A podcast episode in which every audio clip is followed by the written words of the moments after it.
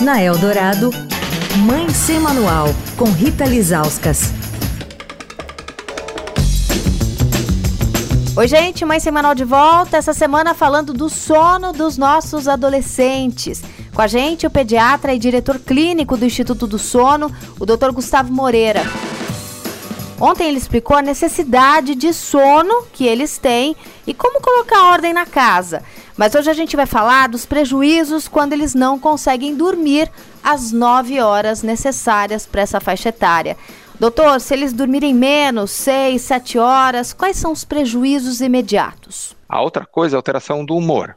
Você já dormiu mal uma noite, né? No dia seguinte você sente um trapo. Então, o jovem já está num período de labilidade emocional grande, que é a adolescência, um período de contestação, de briga. E se ele dormiu mal, aí é briga todo dia, né? Os pais têm aquele embate enorme, ou o embate é na escola, é com a professora, com os outros colegas. Então, aumenta a chance de conflito social, aumenta a chance de conflito na família, né? Então, tem ruptura social pela questão do humor estar tá adequado há pouco tempo disso, certo?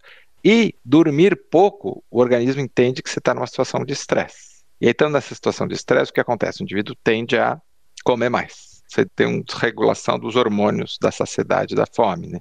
Tem a grelina e a leptina, né? Um é um hormônio que faz você ter fome, outro que faz você ter saciedade.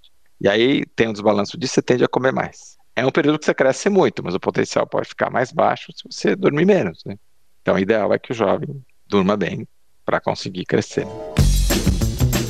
Quer falar com a coluna? Escreve para mãe sem manual, arroba estadão.com. Rita Lisauskas para a Rádio Dourado, a rádio dos melhores ouvintes. Você ouviu Mãe Sem Manual, com Rita Lisauskas.